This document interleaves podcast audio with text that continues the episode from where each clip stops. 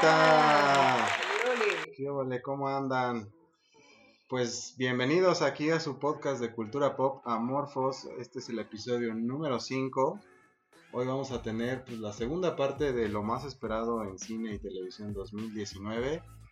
Eh, yo soy Omar. Yo soy Barbs. Y yo, ya me conocen, soy Roberto. y pues eh, en esta segunda parte vamos a seguir hablando sobre lo más esperado o lo que tendremos todo, todo este año con respecto a series y películas. Porque había mucho de lo que hablar, entonces pues sigamos hablando, sigamos sigamos dándole duro y macizo.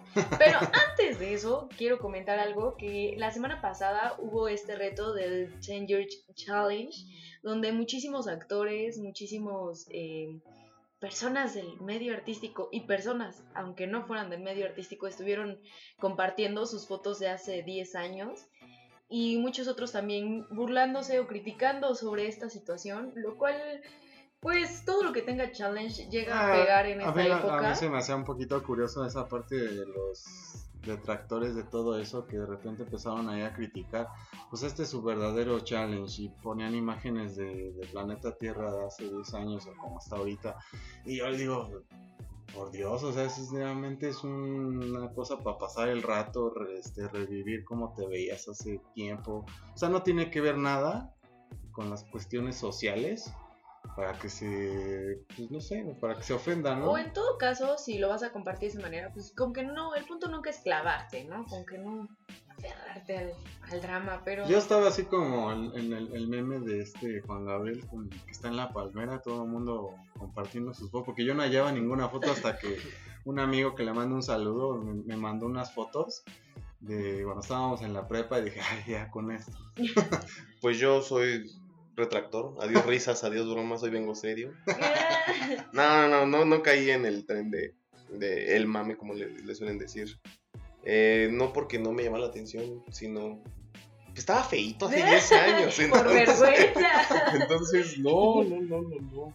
Qué, qué, horror, qué horror. Así que digas, qué guapo. Ah, no, no, soy un tipazo. O sea, ya, me están llamando para Thor 3, imagínate. Porque fíjense que uno de, los, de las personas que estuvieron es que Marvel nos regaló unas imágenes sobre sus actores principales y entonces nos presentó unas imágenes donde está Robert Downey Jr. y según hace en sus propias películas hace 10 años y también está Chris Hemsworth y tenemos a Chris Evans y a y a Scarlett Johansson. En las, en las mismas películas de, del universo Marvel y nos mostraron su 10 Year Challenge, lo cual me pareció bastante bueno. Ahí lo verán en, en nuestro Twitter, por ahí. Pues bueno, pues ya vámonos ahorita ya a lo bueno. A darle que es mole de olla. Se nos hace noche. Y pues empezamos con la... Ah, recordemos que habíamos terminado con... ¿Con eh, mayo? Con mayo, con Godzilla, y entonces sigue junio, con Dirk Phoenix, eh, de director Simon... Este 7 de junio, con, con el director Simon Kimber, que bueno, yo la verdad sí le espero muchísimo, porque recordemos que Días del Futuro Pasado, X-Men, y Apocalipsis. Y First Class. Y First Class es como esta parte del nuevo universo de X-Men, el cual me, me, agradó a mí bastante. Es que a mí los actores que están saliendo entre James McAvoy, McAvoy, McAvoy, McAvoy y Michael Fansberger, no sé cómo Jennifer Lawrence. Jennifer Lawrence y Sophie Turner, híjole, me parecen que son hermosos y preciosos en todos sus aspectos, cada uno de ellos. Entonces, eh, aparte son increíbles actores. Entonces, me parece que hicieron un muy buen trabajo en recapitular todas estas películas.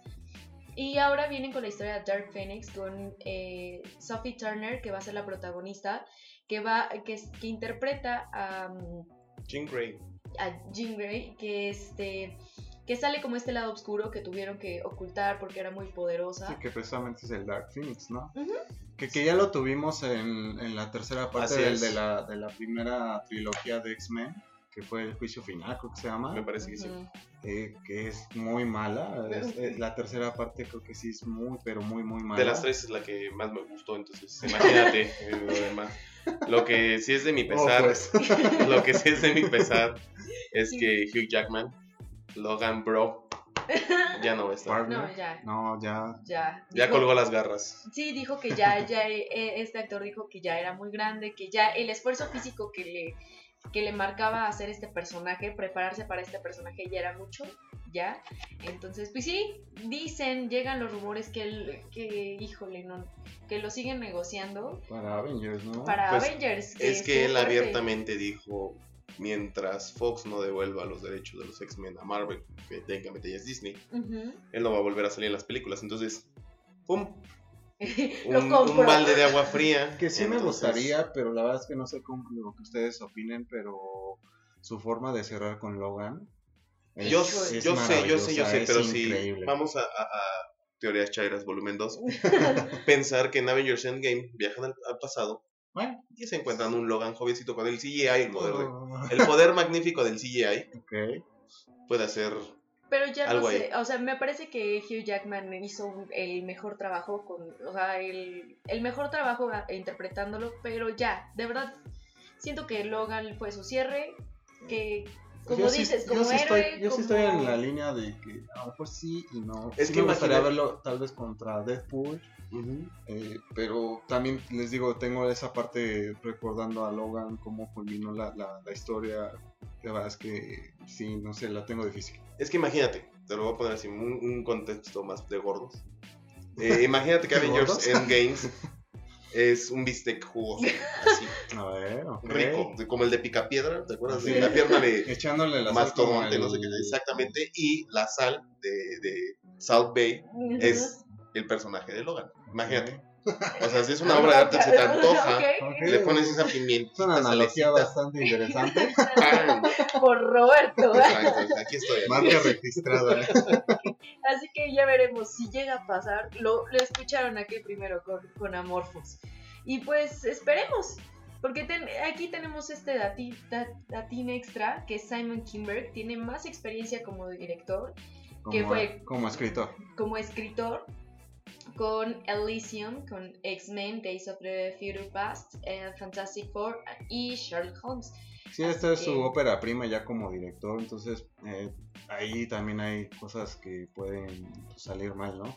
Sobre todo recordando lo que pasó con X-Men Apocalypse, que es la, la última de, de este universo de, de X-Men, que no le fue no le fue nada, nada bien. Y a mí sí me gustó. o sea, Eh, no, a mí no. No, A discúlpame, mí lo no. que es una patada en los. Es la de. Exactamente, es la de Fantastic Four.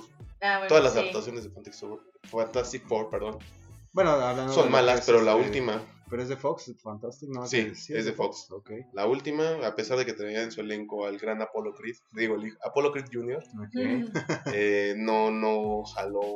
Ya nos habíamos quedado, por sí teníamos un sabor amargo. Que ya ahorita ya con la compra de parte de Disney Exactamente. con, con Fox planean hacer un reboot, ¿no? Con los Igual se, se habla de esta de, de Avengers, vuelvo al tema, es necio, me aferro como perro a hueso, eh, que hay una teoría que pasa lo mismo que en Spider-Man con Civil War, que al final revelaron el personaje, es como Y por ahí puede aparecer. que un- pueden aparecer X-Men, que todavía no saben, que se van a unir a la batalla, etcétera Entonces Híjole. esperemos. Es que sí. Híjole. O lo veremos en otra película, pero O de que veremos como algo los nuevos así. Vengadores. Exacto. Yo me parece que más se van a aventar con eso. Pero bueno, esperemos, yo sí la quiero ver. Para este 7 de junio, este, como estuviera a la vuelta, se viene The Secret Life of Pets, volumen 2. El director es Chris Renaud, que ya había trabajado anteriormente con, con la vida Secret secreta de Pete. de, lo- de sus De la- mascotas. ajá, la primera. Ah, la Pets. primera. Perdón. Sí, la, la, la primera ya, o sea, eh, regresa el director nuevamente en la segunda parte. Eh, trabajó también en mi villano favorito 1 y 2 y en Lorax. Eh, pues creo que pues dentro de esas películas están, son rescatables. Pero sí, la vida secreta de las mascotas sí es como que muy, muy infantil, muy... Aburrida. Son de esas películas que no esperas, pero que la vas a ver al final de cuentas. Es como si me dan a, a escoger a la de La Llorona con La vida secreta de las mascotas. Sí, Creo que entro. exacto. De, son de esas películas que al Pero- final vas al cine y Pero dices, por, ¿qué ejemplo, veo? pero por ejemplo, aquí tenemos que La vida secreta de las mascotas 2 se estrena el 7 de junio, al igual que Dark Phoenix. Entonces, obviamente, pues Ahí yo sí prefiero ir a. Dark Phoenix. Porque, o sea, repito, La vida secreta en sí como que es muy, muy enfocada a los niños, ¿no? No sé, me aburrió Mm. muchísimo. Por ejemplo, una película que, al- no sé si de momento decirlo, que me sorprendió fue esta de Sing. Oh, muy buena, muy Y es muy buena. Es de esas películas que tú dices, ay, la voy a ver. Pero salí bastante contenta. Me agradó bastante el mensaje, la- el- los personajes. Lo cual no ocurrió con eh, La vida secreta de mis mascotas. Así que, a ver, porque Pues, la razón por la que tuvieron sacarse una parte. habrá que esperar a Yo espero con ansias que Andrea Legarreta vuelva a ser la voz de la dueña del perro. Para que dé una de esas ¿A poco la, analogías, aportaciones a la cultura popular, ¿no? la ceñito de hoy? Exactamente, amigas y amigos, Andrea Legarreta va a estar de nuevo. no lo sabía, no lo sabía. Pensé que Adrián Legarreta había hecho solamente en mi villano favorito a la Andrea Legarreta. Ajá, a la hizo esposa, a, no sé a la de esposa Gru. de Gru. Ok. A Los Minions. Sí, qué gracioso. Pues bueno, ahora este, pues seguimos en junio, ahora nos vamos hasta el 14 de junio. Eh, pues regresa, regresa esta, esta, esta historia de Men in Black, ahora se llama International, ya no es este 4, deci- decidieron poner International, más que nada porque ya no está Will Smith ni Tommy Lee Jones, ¿no? Entonces tenemos como en, en el reparto a Chris Hemsworth y a la, tengo que decirlo, a la guapísima, sexy Tessa Thompson Uy, a Liam Neeson. Mm. y a Liam Neeson exactamente. Entonces es un reboot de, de esta historia. Eh, creo que yo no fui muy fan de, de Men in Black, pero pues por el reparto, ver, a echarme un taco de con mi Tessa. Nadie la pidió, nadie pidió esta película. Mí Pero me- es, es una buena mancuera, no sé ustedes eh, cómo lo vieron con Thor Ragnarok, que estuvimos, vimos a Chris Hemsworth con Tessa Thompson en Thor eh, Ragnarok. Ujú. Creo que hicieron una buena, una buena química, ¿no? Eh, lo único que se me hace un poco atrevido es que Chris Hemsworth ya se había aventado un proyecto en cuestión de un, eh, los cazafantasmas, pero en esta ocasión eran cuatro mujeres. Ah, sí, y no tuvo, mm, tuvo muchas críticas y ahorita se vuelve a aventar este proyecto que es otro reboot. Em, así que esperemos que le vaya bien. Yo sí le quiero ver, a mí se me entretenían las películas de hombres de negro, pero mucho tenía que ver con que era Will Smith.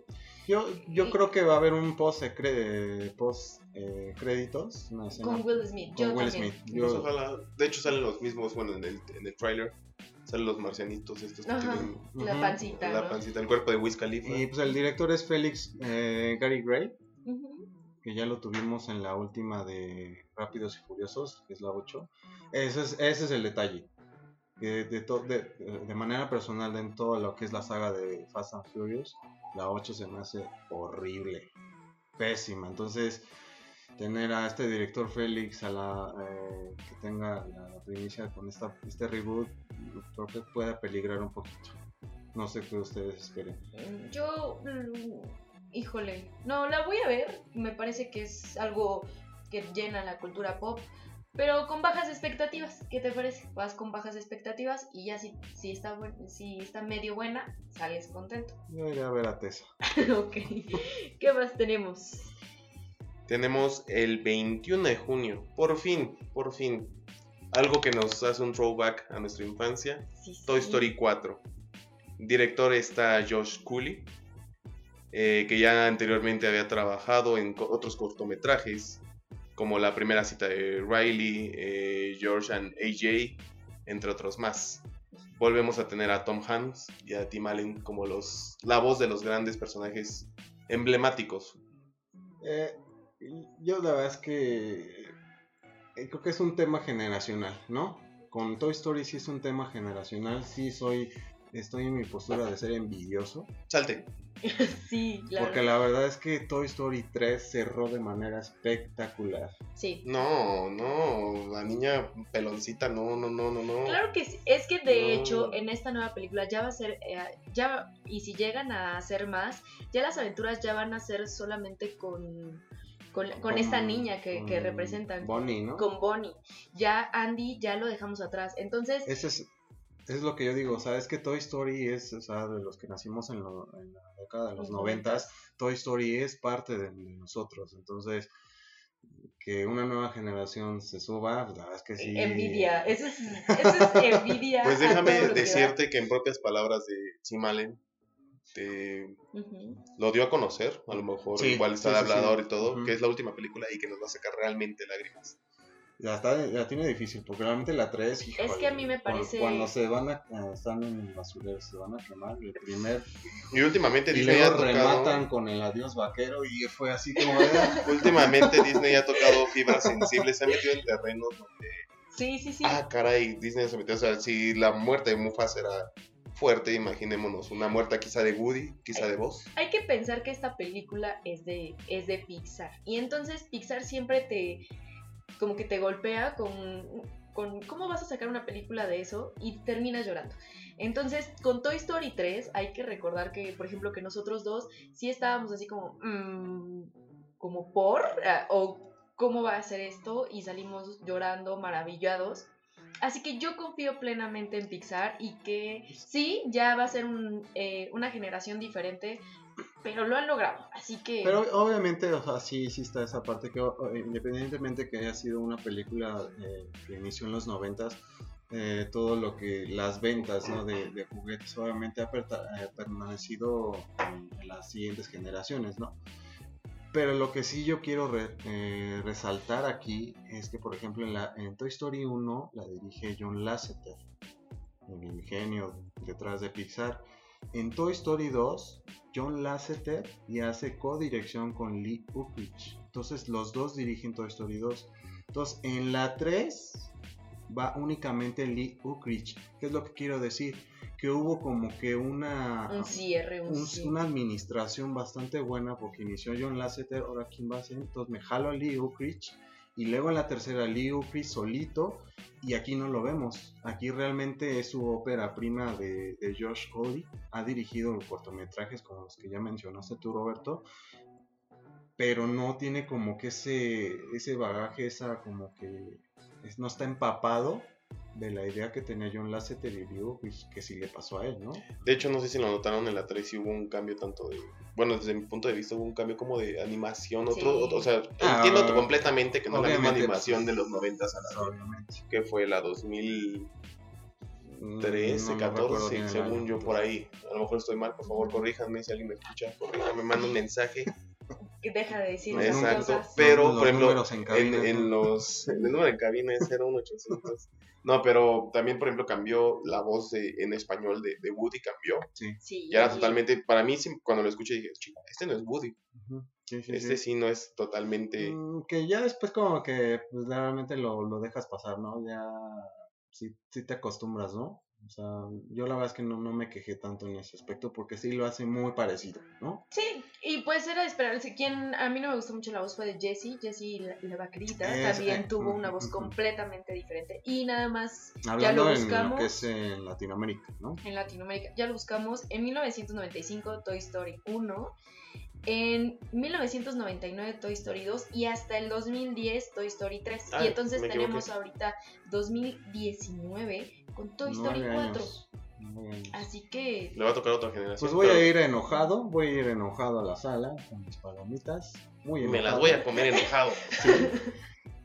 Pero pues no como obviamente es una película que sí o sí tenemos que ir a ver, ¿no? Definitivamente. Ok. ¿Y qué más tenemos? Tenemos.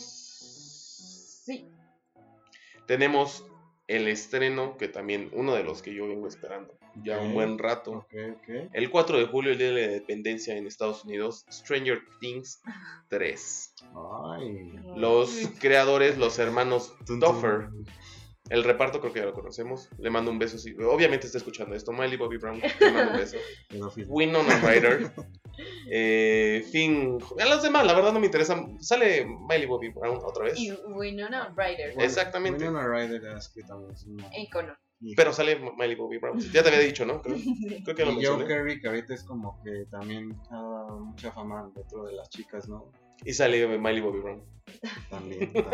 También. Y bueno, recordemos que tenemos Stranger Things 1 y 2, los cuales tuvo mucho éxito en esta plataforma de Netflix, eh, en donde nos cuentan esta historia situada en los 60 No, no, no. 80. en los 80 Sí, perdónenme, en los 80 donde está muy bien adaptada, por lo que todos esperamos, ya, ya nada más la vemos así como ya de seguimiento, entonces veremos, esperemos que todo, todo salga bastante bien para Stranger yo, la verdad, Things como 3. ya lo había comentado, la primera se me hace una genialidad. La segunda creo que sí se queda un paso a- a- atrás de, de la primera.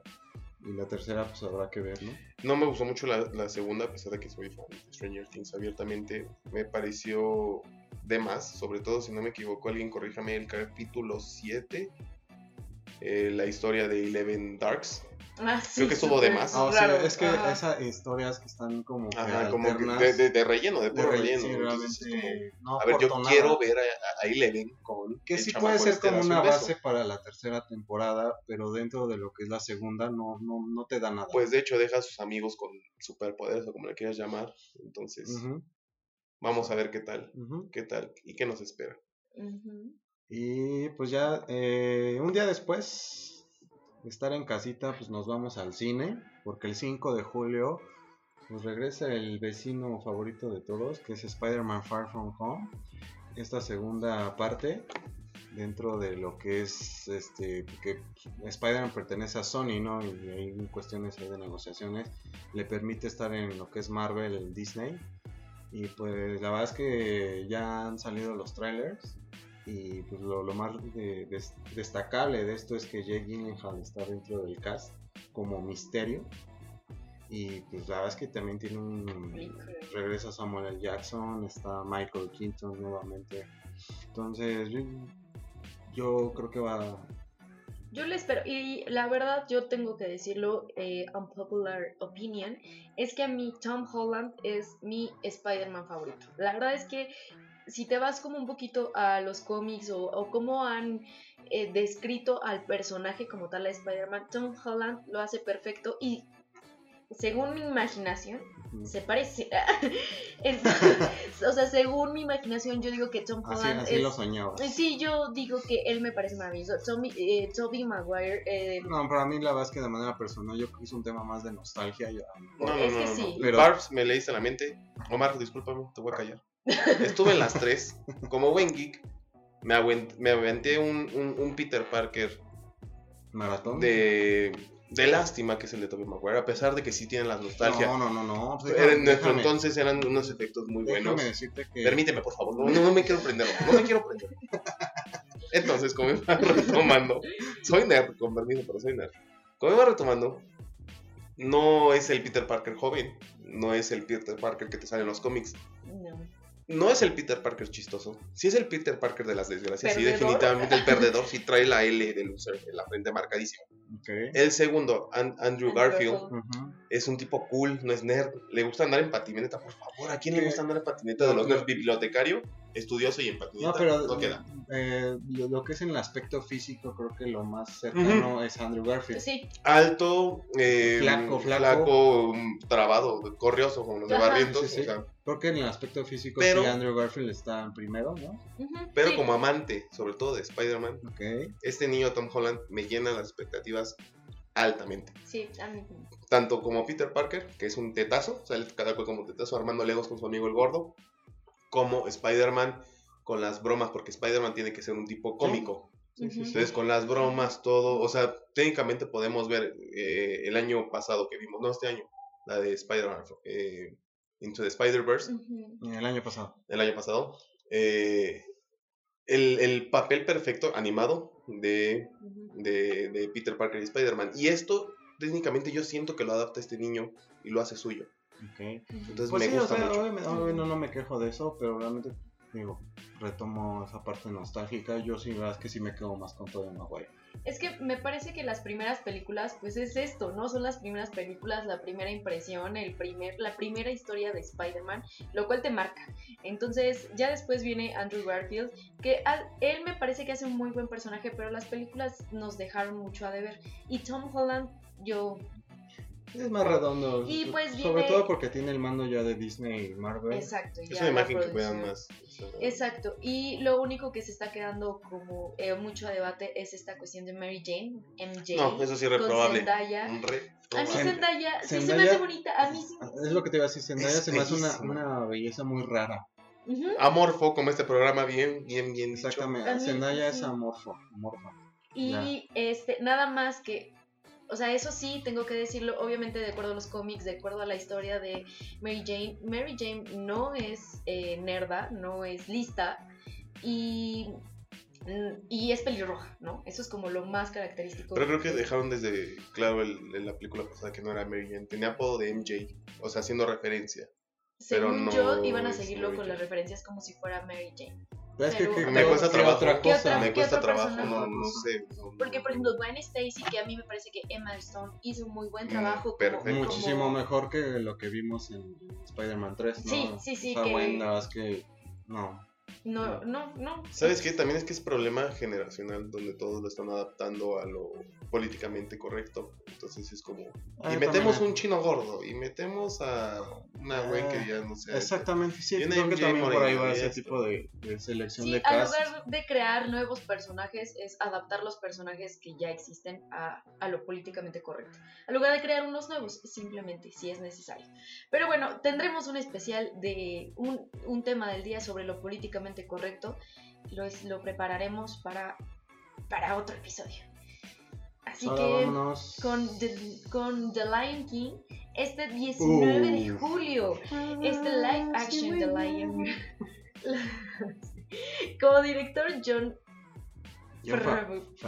Favreau eh, con las voces de Donald Glover. Uf, actorazo, actorazo. Y que hace Childish Gambino. es, su alter ego. Eh. Es la, su versión este, eh, como cantante, ¿no? de hecho voy a hacer rápido una pausa. Les recomiendo 100% a todos los que nos escuchan, ustedes dos, la serie Atlanta, donde sale este señor. Es muy, ¿Dónde la podemos? En Netflix. Perfecto, pues ahí está la recomendación. de la semana, Atlanta. Y con esta voz también Beyoncé. Y y también me parece que va a estar Lupita, ¿no? Lupita Nyong'o. Sí, bien, sí bien lo recuerdo, pero... No. no, que yo sepa, ¿eh? Lo checo en unos segundos. Pero el punto es que es este live action de la película más icónica de todos los tiempos de las películas animadas. El, The Lion King ha marcado historia. Eh, fue la primera película en ganar tantos Oscars como película animada. Y pues Así que me parece que. Tantos, tantos, no, pero. O sea, como película animada. Dos se llevó. Como película animada. sí. ¿No? Yo un día sim animado y no sé cómo estos hijos de puta de Disney planean que no lloren el cine.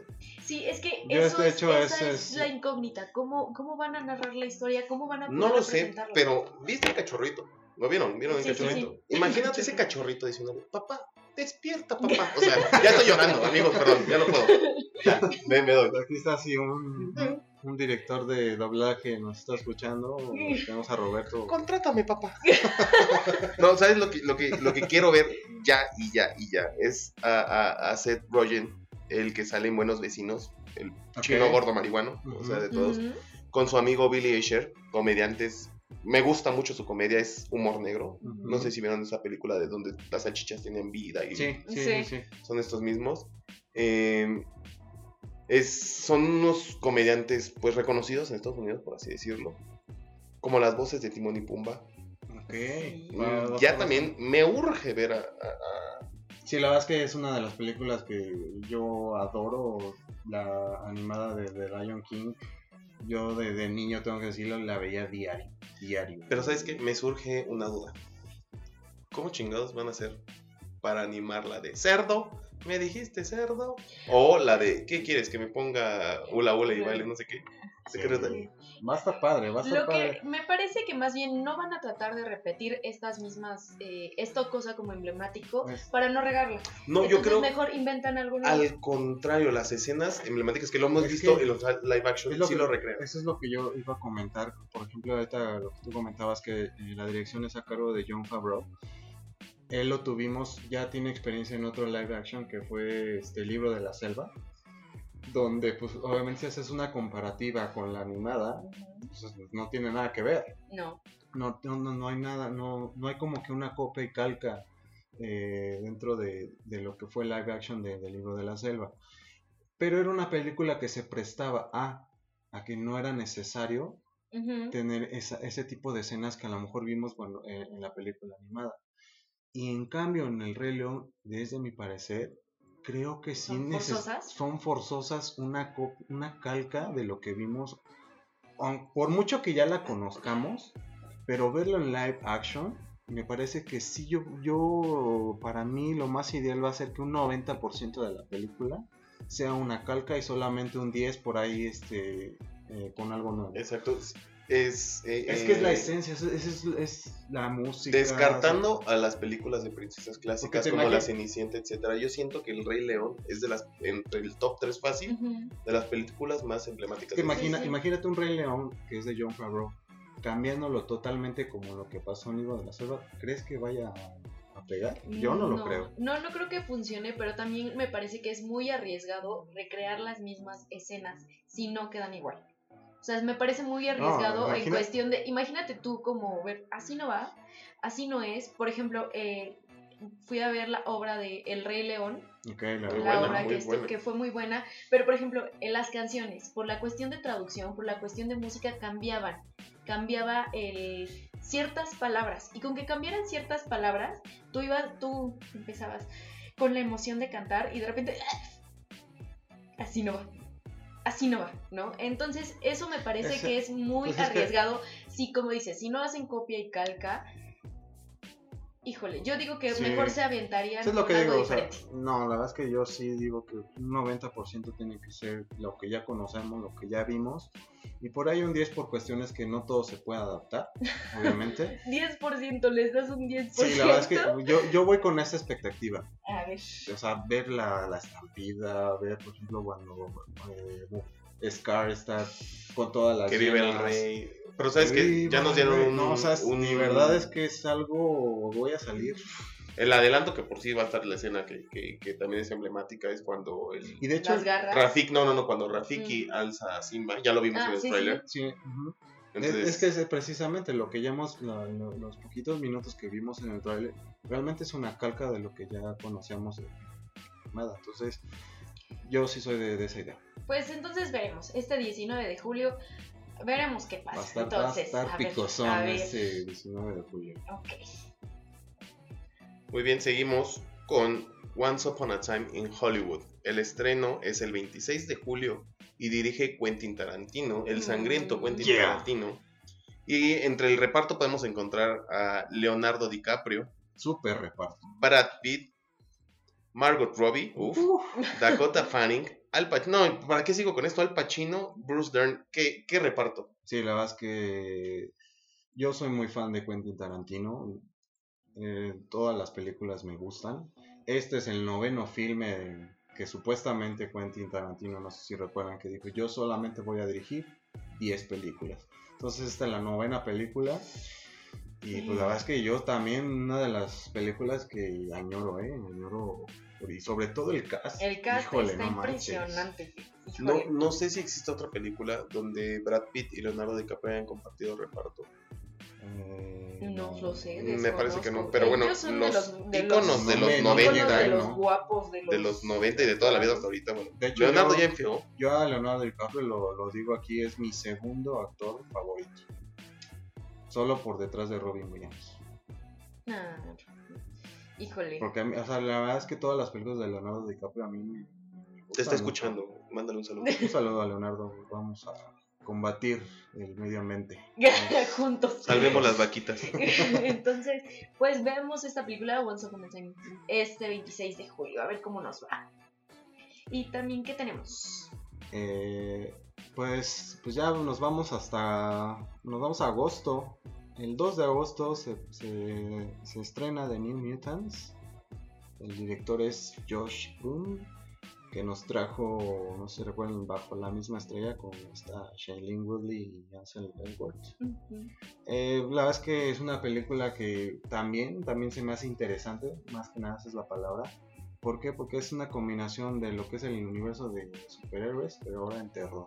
Entonces, ver a unos X-Men, o sea, eh, hombres X, con el gen X, combinado con el terror, a mí se me hace llamativo. No sé ustedes qué, qué piensan.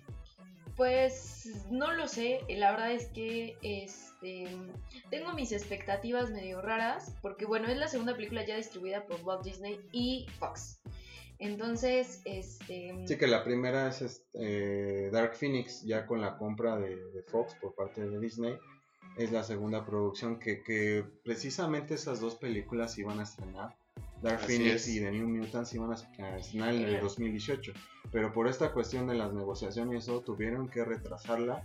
Y de hecho tuvieron que rehacer escenas. Es que exacto, eso es a lo que iba. Finalmente, como hubo esta parte películas. de las negociaciones, este, confío, en, la verdad es que confío en Walt Disney, ha hecho un muy buen trabajo, pero pues, que no lo hayan hecho como ya tiene que salir, ya, tiene, ya tenemos Sí, que ese es, organizar ese- ese es esto. también el volado, ¿no? Entonces, veremos qué, qué sigue con The New Mutants. Hay algo de, de esperanza en mi geek interior de esta película porque es decepcionante que te estén tore y tore y tore Sí, para sí, que ya va a salir choro, ya va a salir, ah, te creas, perro. Sí, sabes, yo, yo, Sí. yo también la esperaba. ¿eh? Entonces, pero hay algo en el fondo que me dice que sí va a estar buena, que va a tener a lo mejor una buena... Sobre todo es que con Una buena trama. Dark, Dark Phoenix y The New Mutant es como que el preludio, el, el- el- el intro para meterlos al universo, a los X-Men, al universo de MCU, ¿no? Entonces, pues esa forzosamente tiene que cuajar, Ajá. porque si no, entonces no, no, van a a enco- encontrar hilo. no van a encontrar la fórmula poder encajar a los X-Men dentro del universo cinematográfico de Marvel. Ok, bueno, pues veremos. Porque ya también el mismo 2 de agosto tenemos Hobbs and Shaw de director David Leitch, que dirigió John Wick y Deadpool 2. Que tenemos como reparto a Diane Johnson, Dwayne The Rock The Rock Johnson. y Jason Statham. Jason Statham y Idris Elba. Pues creo que, que, que es una película que también estoy esperando. mm, por el morbo de por fin ya ver estos dos solos, porque tuvimos un adelanto en la última película de Sí, que, que se agarran a madros que después fueron Precisamente amigos. lo que comentábamos en el podcast pasado, que la 8, desde mi parecer, No, no tuvo nada que aportar más que esa escena no- en general. no A es mí, muy bueno.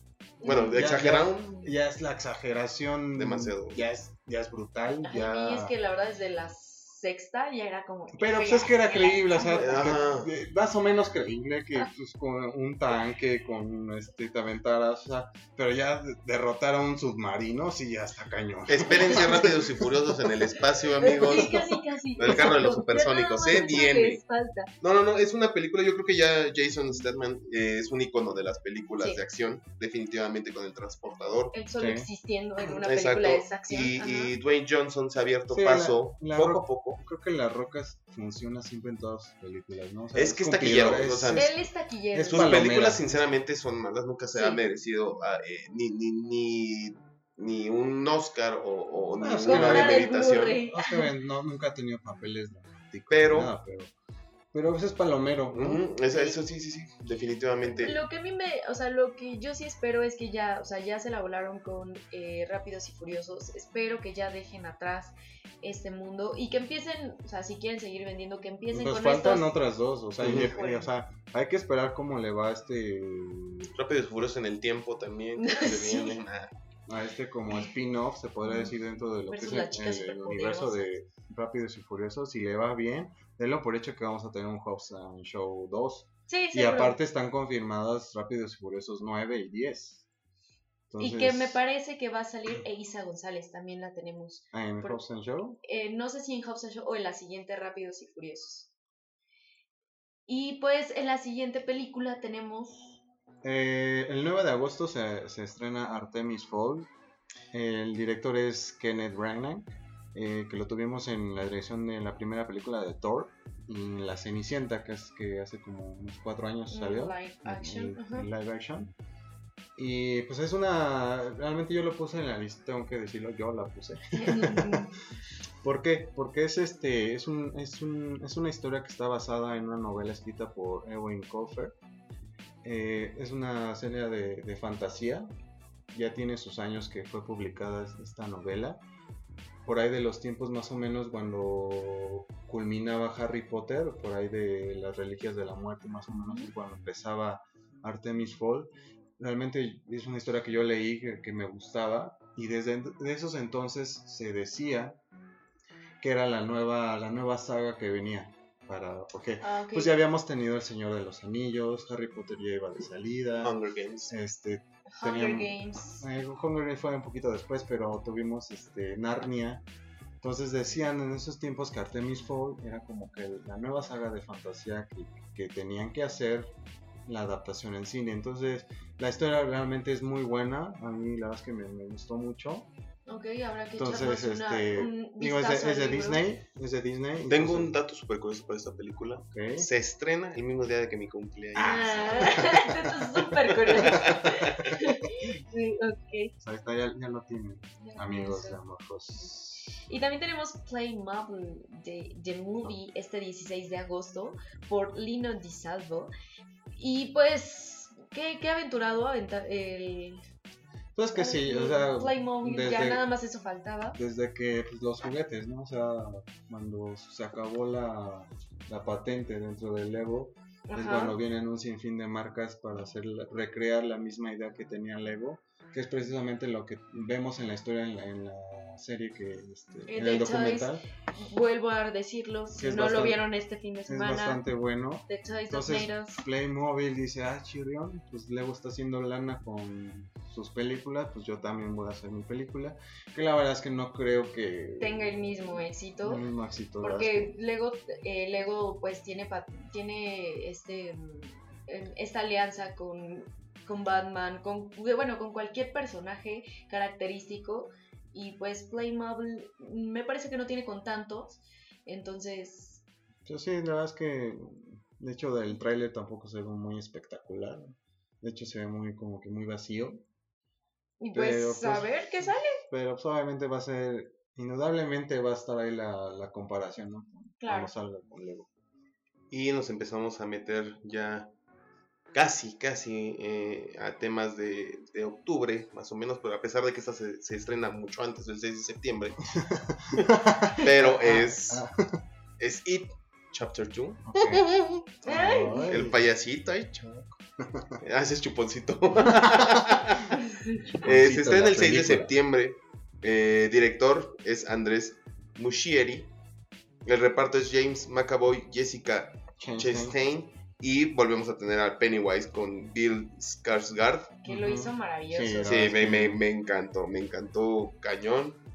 Eh, vuelve, bueno, esta película sucede 27 años después de aquel verano de 1989. Ok, entonces ya los niños crecieron, ¿no? No, sí, ya todos eh, regresan. entonces regresan cada uno de estos personajes ya, ya grandes, excepto, Huevudos. excepto, excepto It.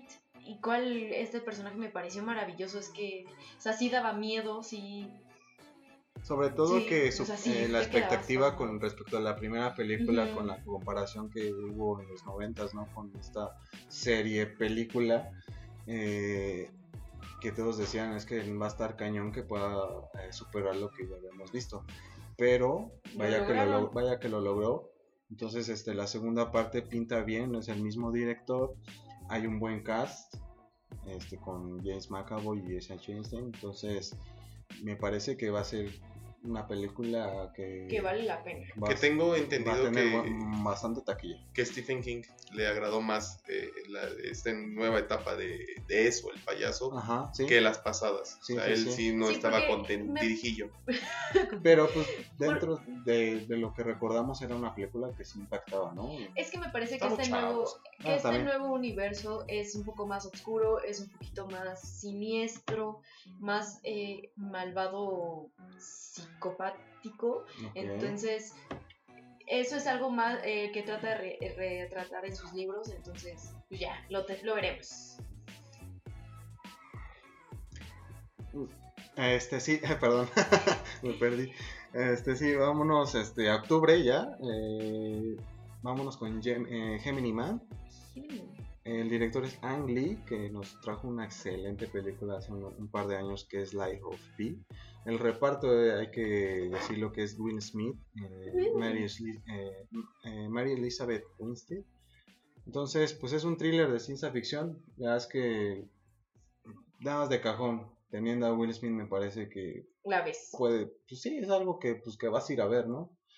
Entonces, pues, la verdad es que, y pues suena bien, o sea, los Y- thrillers a mí me, me gustan mucho y ahorita con la combinación de ciencia ficción, pues puede ser una, ahí algo curioso, ¿no? Recordemos que Life of Pi ti- eh, tuvo mucho éxito, me pareció una película muy buena, que te, Increíble.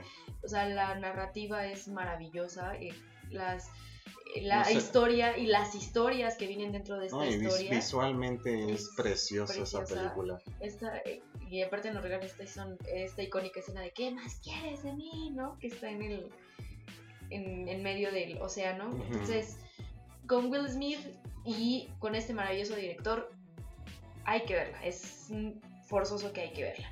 Y también tenemos Joker este 4 de octubre, pero esta vez el reparto va a ser um, Joaquín Phoenix. Joaquín Phoenix. Mm, Me da risa como, no sé.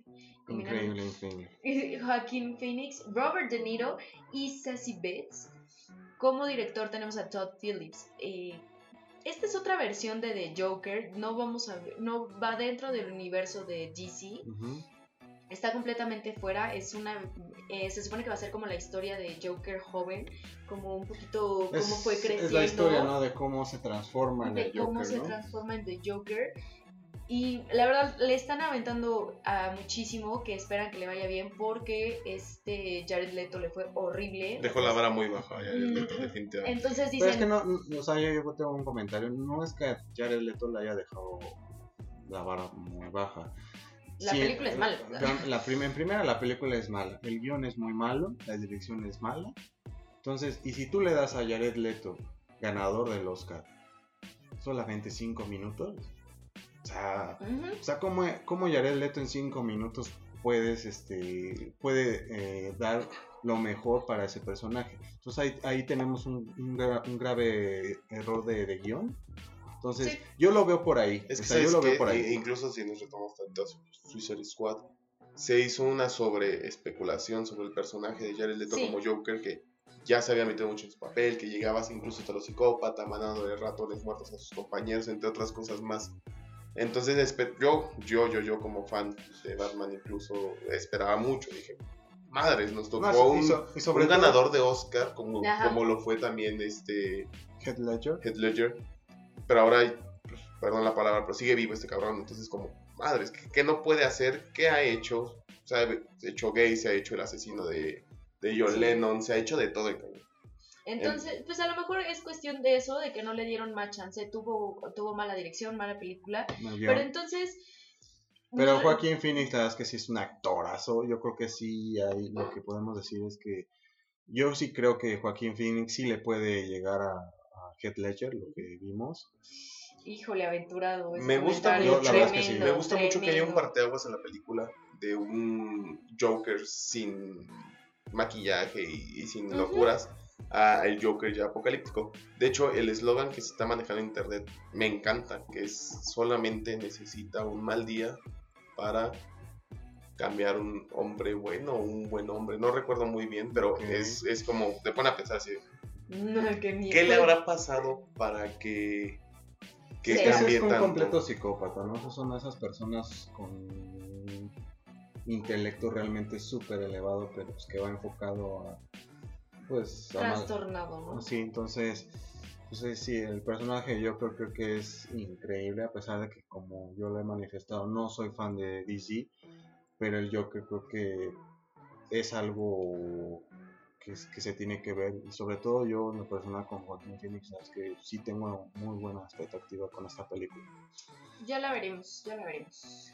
Este 11 de octubre llega Zombieland 2, por fin. Me declaro fan de la 1, sinceramente. Me gustó el eh, dentro del apocalipsis lo divertido que puede llegar a ser.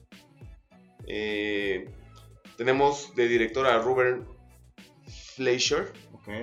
En el reparto está eh, mi ex esposa Emma Stone, Woody. Harrelson y Jesse Eisenberg nuevamente. Sí, repite, ¿no? El mismo cast. Es una película que a mí me gustó, Es me una gustó película, mucho. creo que es de esas películas que son muy malitas, pero que son de culto. Ajá, que son malas pero las disfrutas, que son malas y como tú dices, voy, me siento enojado y me como mis palomitas enojado, pero no la dejo de ver, ¿me entiendes? Sí, es una película que eh, con los años se volvió de culto dentro de lo que es este, esa temática de zombies que en ese tiempo estaba muy, muy de moda. Y pues la verdad es que yo creo que sí llega tarde, llega tarde sobre Mucho. todo porque ya ahorita el tema zombies ya no es Ya como pasó de que moda. ya, ya no es trending Sí, desde el ahorita. 2009. Ya se murieron los zombies. 2009. Entonces, pues por ahí yo creo que, digo, es, es bueno tener al mismo director, a los mismos actores, y por ahí a lo mejor sí. Otro cameo, me encantaría ver otro cameo diferente, o alguien igual de, de peso pesado como lo es Bill Murray. a Rick. Alguien... Combinar universos, ¿no? Este, pero sí, eh, no sé, alguien estaría, estaría muy interesante que igual se vuelvan a meter la lo que yo sí tengo que decir es con este JC Eisenberg es que en todas sus películas actúa igual. Desde que lo vimos con su papel de Mark Zuckerberg en, este, de Social Network, creo que se quedó ahí, se, se quedó casado con su papel de Mark Zuckerberg y en todas yo lo veo. Pues fíjate, a mí ¿no? me gusta mucho cómo actúa en la de los ilusionistas. Me, me encanta esas películas yo esas dos. A mí también me gusta mucho. Pero lo película. odio, lo aborrezco por lo que le hizo a Alex Luthor. Sí, Lo odio y lo aborrezco. O sea, no, no, no, no, no. No. veo Ahí sí no. a Mark Zuckerberg con ese No, la verdad es que en Lex, el personaje que creó Raro en Lex Luthor estuvo, estuvo horrible. Pero pues bueno, tenemos esa. Y tenemos también The Terminator, el primero de noviembre, con Tim Miller como director, eh, que dirigió La chica del dragón tatuado y Thor The Dark World y Deadpool 1. Ujú. Entonces tenemos otra vez a Arnold Schwar- Schwarzenegger. I'll be back. eh, Schwarzenegger y Linda Hamilton y ah, guapísimo mexicano Diego Luis Boneta. Miguel. Diego Mickey. Va a estar Luis Miguel como cameo. ¿no? Coño, en la Mickey. playa. No, eh, entonces me parece otra vez también aventurado. Este Es año una- los reboots están a todo lo que dan. Mm, Lejos del reboot, eh, es una saga que, que Marcó. queda- ha quedado de ver. Desde que la dirigía James Cameron, que fue la primera, y luego la dos, juicio final, eh, son magníficas, son fantásticas. Pero a partir de la tercera y las otras dos que llegaron después, creo que ahí sí echaron a perder esta saga, esta historia de Terminator. Y esta hay que decir que la retoma James Cameron, es productor, él la escribe, no la dirige. Entonces, y conecta, o sea, exactamente pasa después de, la- de- de- de la 2. O sea, es como si no hubieran existido nunca la 3 y Ah, este, ok, mira, es o sea, las otras dos que salieron después. Entonces es como quien dice, esta sí es la 3. Esta sí es la 3 de Terminator porque así está el productor James Cameron. Entonces desde ahí parte bien y además tenemos el regreso de Arnold Schwarzenegger y Linda Hamilton. Entonces me parece yo, yo es una saga que a mí me gustaba mucho, las primeras obviamente. Y este, pues yo sí estaré muy, muy pendiente de, Y que cabe señalar que no sé, así como yo sí tengo ahí mis dudas, que a lo mejor la retrasan, ¿no? Y que no, no sale en noviembre y sino que hasta el otro año. Pues veremos, pero entonces también habrá que ver las primeras dos para recordar y llegar frescos a esta película. Y Eh, ahora vámonos ya este, pues ya en la recta final, prácticamente, ya nos vamos a, a finales de noviembre, precisamente el 27. Es una película que pues eh, va, va a tener mucho, mucho, mucha plática, mucho habla en, en internet, que es Frozen 2. El mismo, los mismos directores que son Jennifer Lee y Chris Puck regresan nuevamente, como lo hicieron en la primera. Y es una película, pues no sé, no sé si era necesaria una segunda parte. no sé si era necesaria, yo no lo creo. Eh, lo único es que voy a empezar a comentarlo. Esta mm, ha tenido como mucho de qué hablar el personaje de Elsa porque han querido que o sea un personaje eh, eh, que sea lesbiana o que tenga algo diferente. Entonces ha empezado a circular una imagen como en una supuesta boda, pero obviamente es totalmente falsa. Esa boda es del, cortomet- del cortometraje de Rapunzel, No que se sé. llama la boda, la boda de Rapunzel Sí, es cuando se casa obviamente con Finn. con Finn. Entonces eh, es totalmente falsa. Ha habido mucha presión en que sí sea, sí tenga, Sí, por la que haya comunidad datos, LGBT es- ha habido mucha presión. presión, pero también ha, habi- ha habido mucha presión de que no lo sea, de que no Sí, tenga una partes. pareja, que no tenga pareja, lo cual a mí me parece sumamente innecesario comentarlo si es o no lesbiana, y que sea un nuevo personaje, que sea una mujer independiente, y que a fuerza tenga Sí, que tener, Eso es lo que, algo de qué hablar. Eso es lo que se me hace forzoso, a veces como sociedad no entendemos que, que esos temas de, eh, políticamente correctos creo que no están den- no deben no deberían estar dentro de lo que es el entretenimiento porque o sea sea lesbiana o no qué por ejemplo cuando es un personaje heterosexual no se presenta yo soy Woody y soy heterosexual y O sea, este va a ser o sea, mi drama. o sea no o sea o sea si, si Elsa es lesbiana pues tú la entiendes y Lencha, pum, lencha. Como viene en la mente, lencha. Pues tú lo vas a entender Exacto. y no es necesario que se haga un anuncio para tener a gusto a todos. Y entonces el hecho de que o quieran vender que sí, que haciéndola lesbiana o que quieran vender no haciéndola, me parece sumamente innecesario, solamente porque es uno de los personajes más como independientes y más diferentes que han creado. Híjole, ya con eso dejarlo y por eso yo tampoco estoy de acuerdo en que sea una segunda parte, se me hizo innecesaria, pero ¿Creen que rebase en taquilla la primera? Que no lo creo. La- Yo estoy segura que no va a rebasar. A lo mejor el, el fin de semana de estreno va a rebasar, o sea, como que todos nos vamos a aventar a verla, pero es que Frozen fue una película que los niños vieron y vieron, y adultos, o sea, vieron y vieron y vieron en el cine. Entonces, De hecho, Frozen, como digo, es la película más taquillera animada. Animada. Entonces, pues no sé. no sé. creo que rebase. Yo, Yo creo que sí, ¿eh? Por ese tema de, de, morbo, de morbo, de ir a ver qué onda, yo creo que sí. Yo creo que sí, va, va- va a rebasar. O a lo mejor y no. A lo mejor en las primeras, como tú dices, la primera semana sí va a ser un, un Mm. madrazo. Pero si no ven lo que querían, la sociedad, ver a Elsa sí o no. No, no, no sabes quién sí tiene que bajar. salir del closet sí o sí. Olaf, es putísimo. O sea, Olaf sí, no, no, no. No, no, Un hombre, un muñeco de nieve no tiene que actuar así. O sea, ese cabrón sí. No tiene nada de malo, le gustan los abrazos. ¿no? Y la zanahoria, o sea, le gusta la zanahoria, Olaf, lo he visto. O sea, es caníbal, se come su propia. Bueno, pues ahí tenemos Frozen 2. Entonces, este año va a competir, bueno, va a competir contra los Oscars en películas animadas Frozen 2 y Toy Story 4 por Pixar y por Disney. Entonces, híjole, veremos cómo les va. Si por ahí a lo mejor se cuela una independiente o. Yo digo que van a aventarse las independientes a los... Porque a- este año. Porque este año no creo que se lo lleve a Pixar. Yo tampoco. Con... Porque Pixar este nos trajo el año pasado. Bueno, a- hablando de este año de lo que es los Oscars. Porque el año pasado Pixar nos trajo Los Increíbles 2, ¿no? Y por parte de Disney tiene. Wait, wait, Ralph. eh, Wreck-It Ralph 2.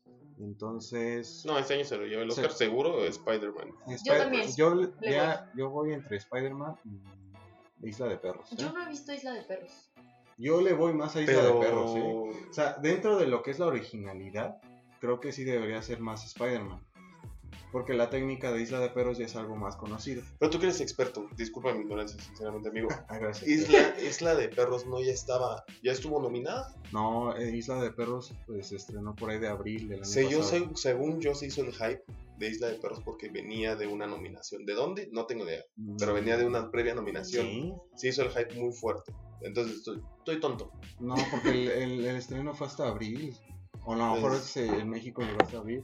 O sea, habrá que checarlo. Habrá que checarlo, pero según Si yo el sí va duelo fuerte. es Isla de Perros, Spider-Man va a estar bueno. Va a estar bueno. Lo Pero que- pues bueno, ya- sabemos de antemano que lo que pasa en los Golden Globes se repite en el Oscar. Muchas eh, veces. No necesariamente, ¿eh? Muchas no veces. necesariamente. Isla de Perros fue en, dos- en 11 de mayo de 2018 digo. en México. Entonces, eh, hay que, habrá que checarlo, pero sí, creo que sí, las que van para ese es Isla de Perros y, y Spider-Man, entonces Spider-Verse. Pues vámonos con la última, bueno, dentro de lo que es lo más esperado de este 2019. Mis ñoños, mis nerds, mis tetos, lo atentos que, por lo favor. que sí va a romper. Atentos por favor con esta noticia que les tiendo Omar, por favor. Peguen oído. Star Wars Episodio 9. Ay, otra vez, otra vez. Star Wars Episodio 9. Ay, ahora con, con voz de Chewbacca, por favor. Pues bueno, ya es la culminación de esta historia, de esta saga de, de los este, Luke Skywalker. Creo que sí va a ser un reverendo madrazo, boom. Ujú. ¿Por qué? Porque ya culmina la historia. Entonces, a pesar de que el episodio 8 no fue como que estuvo muy dividido la crítica. Y luego tuvimos Han Solo muy, muy cerquita. Entonces, eh, pues sí, por ahí puede tener ese jalar esos pecados que tuvo con The Last Jedi y ahora con, con Han. Solo. Entonces, pero bueno, es la última. Entonces, yo siento que. Y aparte que cambiaron al director, gracias a Dios. Entonces, lo tenemos a J.J. Abrams otra vez, como, como lo tuvimos en The Force Awakens. Entonces, yo la verdad es que sí le tengo mucha, mucha, este, mucha expectativa, ¿no? Yo voy a decir la verdad, yo soy de ese 0.01% de la población que no ha visto las primeras películas de Star Wars. Bueno, este podcast se acaba de convertir en do- dos personas. Gracias a Bar por el tiempo que No, nos estuvo pero- acompañando. Pero tengo hasta el 19 de diciembre para echarme el maratón más grande de la historia con todas las películas de Star Wars y estar preparada y lista. Es mi propósito número uno de este año. Porque este ha tenido, ha tenido mucho, mucho éxito como e- estas películas, pero las personas como que quieren volver a ver esta historia, pero también han dejado mucho que desear, ¿no? En cuanto a críticas. Entonces, por ejemplo, a mí sí vi The Last Jedi, la cual a mí sí me gustó, yo sí la disfruté, pero no sé si es porque yo no tengo ese brebaje, ese, esas Yo la verdad es que a comparación de lo que vi en Force Awakens, creo que sí se va un poquito atrás. Y pues bueno, ojalá con J.J. Abrams que retoma nuevamente la, la historia.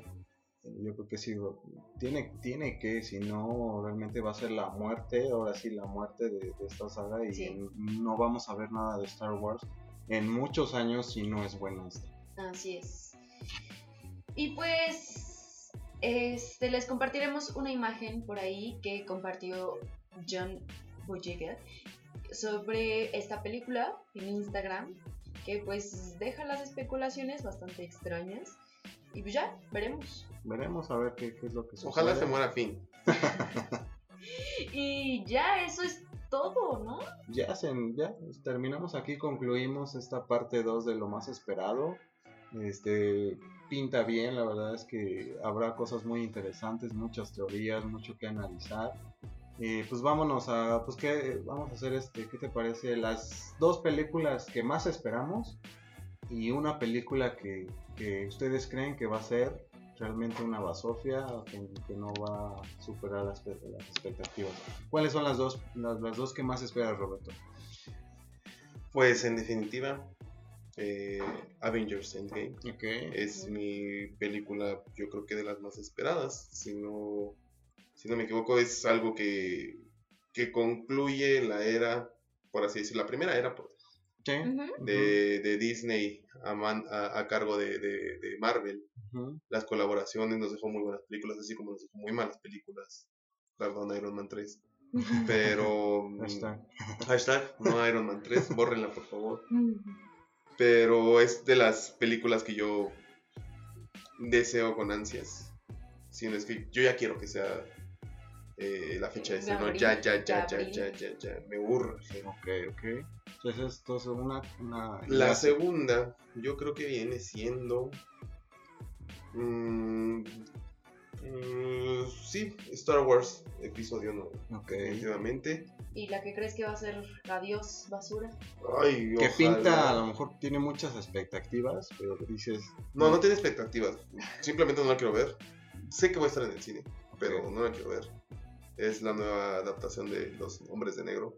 Ok. Ok. Eh, me pesa más por la infancia, fíjate, que, que si hoy te modificaban Toy Story completamente, que Woody y Buzz se dieran un beso, te lo prometo, te lo prometo, me, me pesa más que hayan cambiado a J y al personaje de Will Smith, que se me fue el nombre, pero luego se los investigo, pero me pesa más. Ok, Ok. ok. ¿Tú, Barbs? cuál Yo, es? la verdad, espero. Voy a decir unas diferentes para que no. Yo espero mucho Capitana Marvel. Y mm, Toy Story 4. Qué cursillo. Este, sí, yo espero Toy Story 4 y Capitana Marvel. Esas son las que Más espero. que más espero, mi corazón más añora.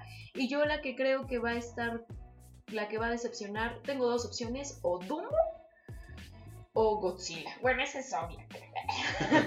Dumbo o Godzilla creo que van a ser... No, ¿qué crees que no? Sí, sí, sí. Yo la verdad es que la que más espero, es que no, no, no, no puedo evitar decirlo, es que también Avengers. Creo que tantos años, este 10, 11 años son los que lleva este universo y llegar ya a la culminación de los primeros actores, que esto o va a seguir, no va a seguir. Pero si la gran película que vimos con este Infinity War, sí es algo que realmente ya quiero que sea mayo, me parece que es mayo, ¿verdad? Ujú. Entonces, No, abril, 24 de abril. 24 de abril. Sí, es la, la, la película que más, más, más espero. Y en segundo, ahí la tengo difícil. Mm, Pero yo estoy entre Once Upon a Time in Hollywood. Pero creo que me voy más con The Lion King. Sobre todo por esa nostalgia que tengo de niño. Mi película favorita animada de todos los tiempos para mí. Sí, realmente voy a ir fascinado, voy a ir como niño a, a ver este The Lion King. Me voy a disfrazar de Simba, probablemente. El pelo ya lo trae, el pelo ya lo trae, de Mufasa. Timón. Entonces sí, la verdad es que The Lion King es lo- la segunda que más espero. Y la que creo que va a ser una decepción es la del señor Tim. La del señor Tim Burton. Creo que Dumbo va a ser un terrible caos. Desde aquí se los digo. Aquí lo escucharon en su podcast número uno de cultura pop. Este, y pues ya, se acabó. Estas son nuestras predicciones. Estas son nuestras opiniones sobre lo que se viene todo este año, que hay que estar pendientes. También se vienen muchísimos conciertos, muchísimas este, exposiciones en diferentes museos. Hay el rumor de que viene una exposición de Guillermo de, los monstruos que ha creado Guillermo del Toro. En Guadalajara, ¿no? Nada más va a, estar, va a llegar a. Guadalajara. Veremos. Híjole, mi corazón cree que va a llegar también a la ciudad. Y ahí está, estaremos pendientes en este podcast. Esperamos que sea un buen año para nosotros y para ustedes. Pues muchas gracias por haber estado con nosotros aquí en su episodio número 5 de, de, de Amorphos. Eh, nos vemos este, la, la próxima emisión. Y pues, pues gracias. Nos vemos. Nos vemos. Bye. Chao. I'll be back.